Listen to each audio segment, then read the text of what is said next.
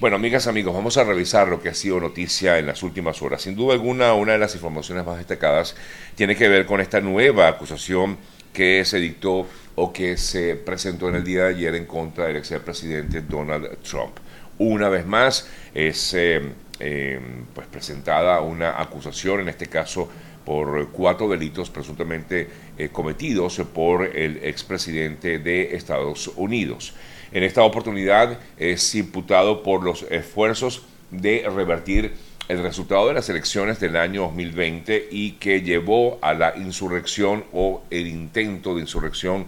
bueno, aquellos desastres, eh, desórdenes que vimos el 6 de enero del año 2021. En esta oportunidad les decía entonces que el fiscal especial Jack Smith presentó cuatro cargos contra el exmandatario republicano en eh, relación con este caso en particular, pues el expresidente ahora debe enfrentar estos nuevos cargos, aparte de los otros 37 que tenía en eh, relación con los documentos hallados en su casa de Maralago.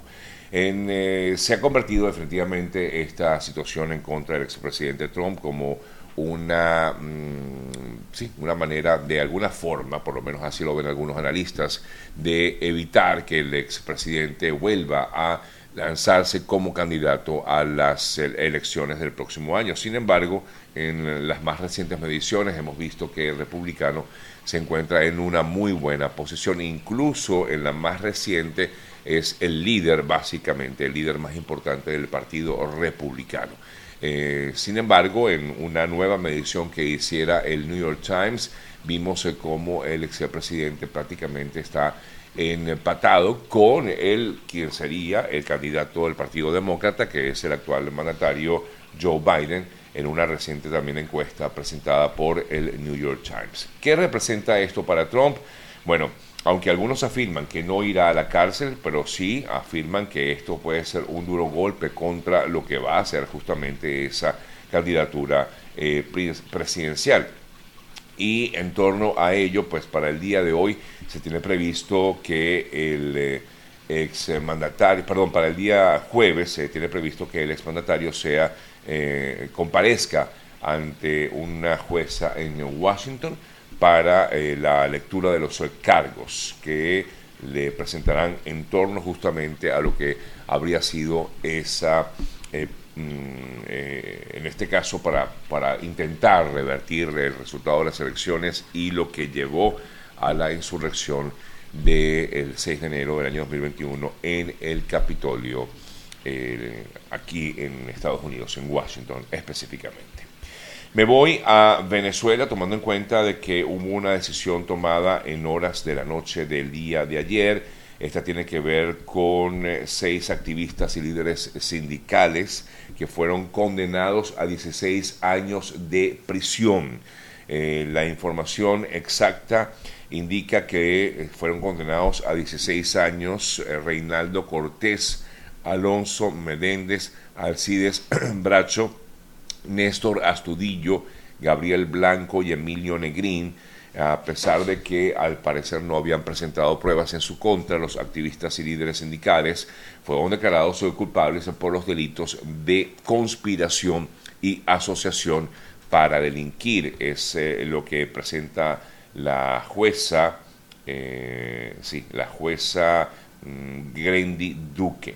La Coalición de Derechos Humanos eh, por la Justicia denunció que eh, las únicas eh, pruebas de la Fiscalía en su contra fueron algunas capturas de pantalla y también algunos comentarios a través de Twitter realizados por estos em, trabajadores sindicales. Ante ello había una serie de reacciones también por parte de grupos políticos que manifiestan estar en contra de este tipo de decisiones como la que se tomó en el día de ayer por parte de este juzgado en contra de estos eh, activistas sindicales.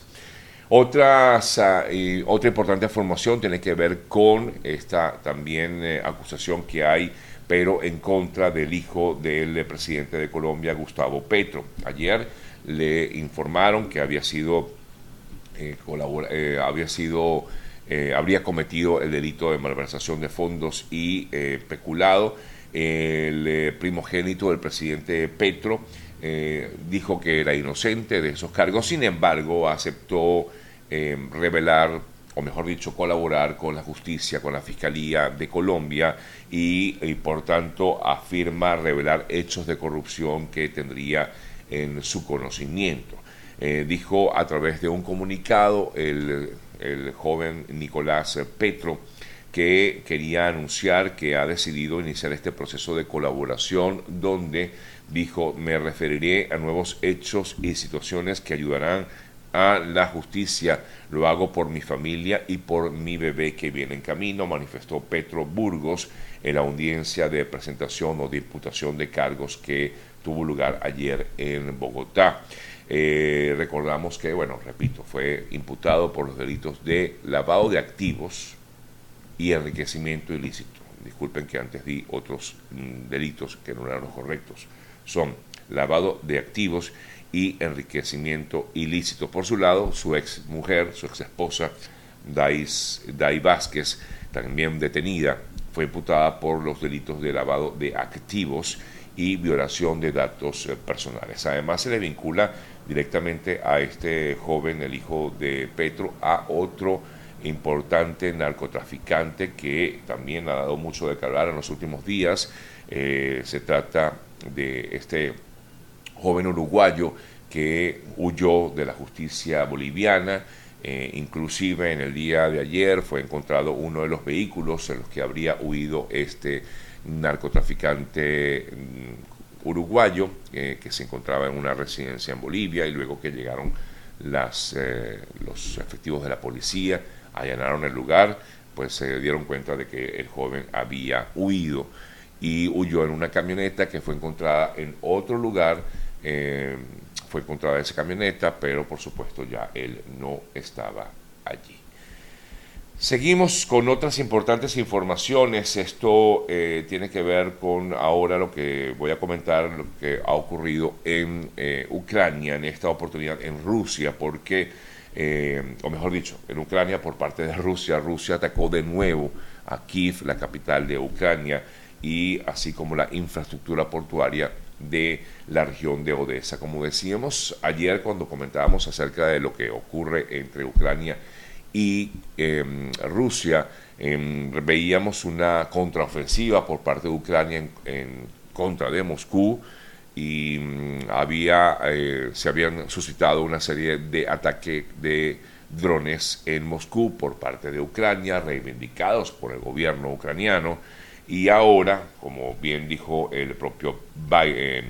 Putin, iba a tomar represalias y por lo tanto pues ya lo hemos visto, esto ocurrió en la madrugada de hoy, este nuevo hecho, eh, un nuevo ataque también con drones, pero en Kiev, repito, en la capital, con eh, daños en la infraestructura portuaria e industrial de la región de Odessa. El enemigo dirigió el ataque de vehículos aéreos no tripulados, drones, al sur de Odessa y como consecuencia del ataque se produjeron incendios en las instalaciones de la infraestructura portuaria e industrial de la región, afirmó el gobernador regional de Odessa. Eh, en eh, Ucrania. Así que bueno, continúa esta fuerte ofensiva que hemos visto ha venido creciendo eh, cada vez más en los últimos días. Por su lado, el Papa Francisco dijo mm, que lamenta que Europa no ofrezca soluciones para poner fin a esta guerra en Ucrania. El Papa Francisco lamentó ayer no... Eh, perdón, lamentó hoy, no ayer, esto es de, de hoy, lamentó que Europa no ofrezca caminos creativos para acabar con la guerra en Ucrania, donde, por cierto, eh, o mejor dicho, el Papa Francisco se encuentra en eh, Lisboa, donde llegó a participar en, una, en un evento que se hace todos los años de la Jornada Mundial de la Juventud. Bueno, un poco las informaciones más destacadas a esta hora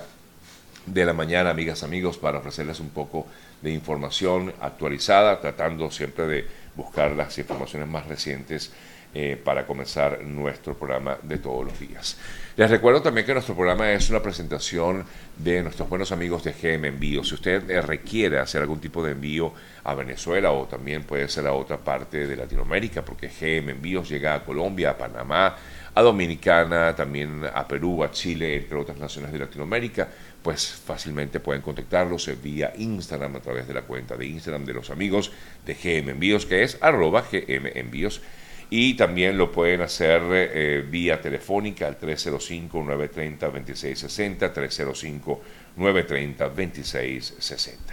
Varios medios han eh, eh, hecho análisis acerca de la noticia del día que tiene que ver con esta nueva acusación que hay en contra del expresidente Donald Trump. Y leo aquí uno de estos análisis que en este caso hace,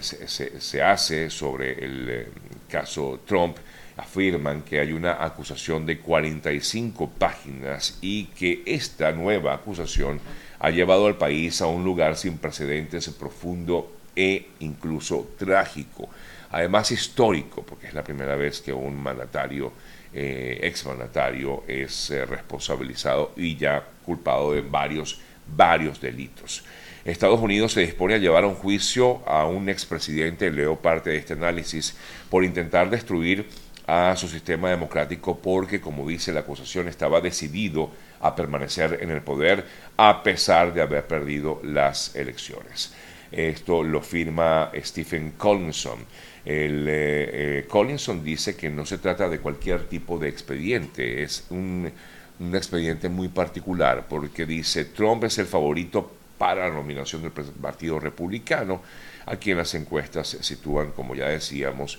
en una en muy eh, eh, lo que pudiera ser una revancha entre Biden y eh, Trump. La acusación detalla un complot claro y escalofriante, continúa este análisis, para subvertir la voluntad de los votantes en 2020 y captar la, cortar perdón, la cadena de transferencias voluntarias de poder entre presidentes inaugurada en el año 1796 eh, por George Washington. Así un poco pues eh, lo que han analizado y es que estos análisis van a continuar seguramente y veremos qué va a ocurrir eh, con respecto al tema Trump, sobre todo al tema de las elecciones del próximo año. revisando otros portales, bueno, CNN, que no es partidario de Trump bajo ningún concepto, afirma que hay varias conclusiones de esta acusación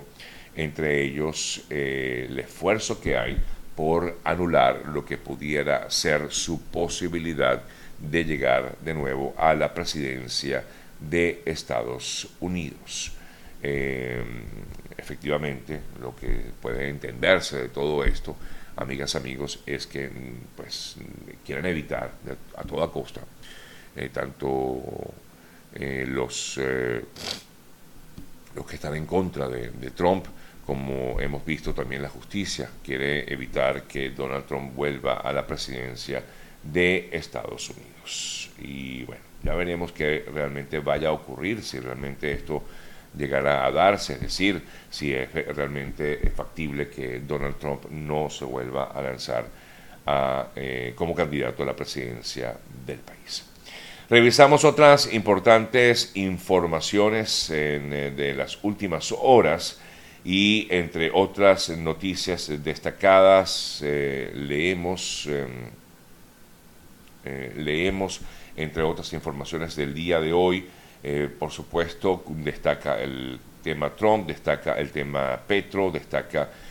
también, por supuesto, esto que comentábamos acerca de estos sindicatos, rectifico, trabajadores sindicales que ayer recibieron una nueva eh, ayer recibieron esta decisión en su contra, 16 años eh, de cárcel y estoy aquí tratando de revisar, disculpen, algunas informaciones em, recientes. Bueno, continúa siendo el mes de julio el mes más caluroso. Al parecer han bajado un poco las temperaturas en gran parte del mundo. Eh, apenas comenzó el mes de agosto. Eh, fíjense ustedes que inclusive en Japón El, eh, en Japón, sí, el mes de julio fue el más caluroso registrado hasta el momento en la historia de Japón, eh, estamos hablando desde el año 1898, eh, cuando se dio un primer registro de temperaturas. Desde ese año hasta hoy es eh, ya considerado el mes de julio el más caluroso en por lo menos estos 125 años y así lo considera por ejemplo eh, Japón que llegó a tener temperaturas eh, hasta, de hasta 38-39 grados Celsius en diversas zonas de Japón,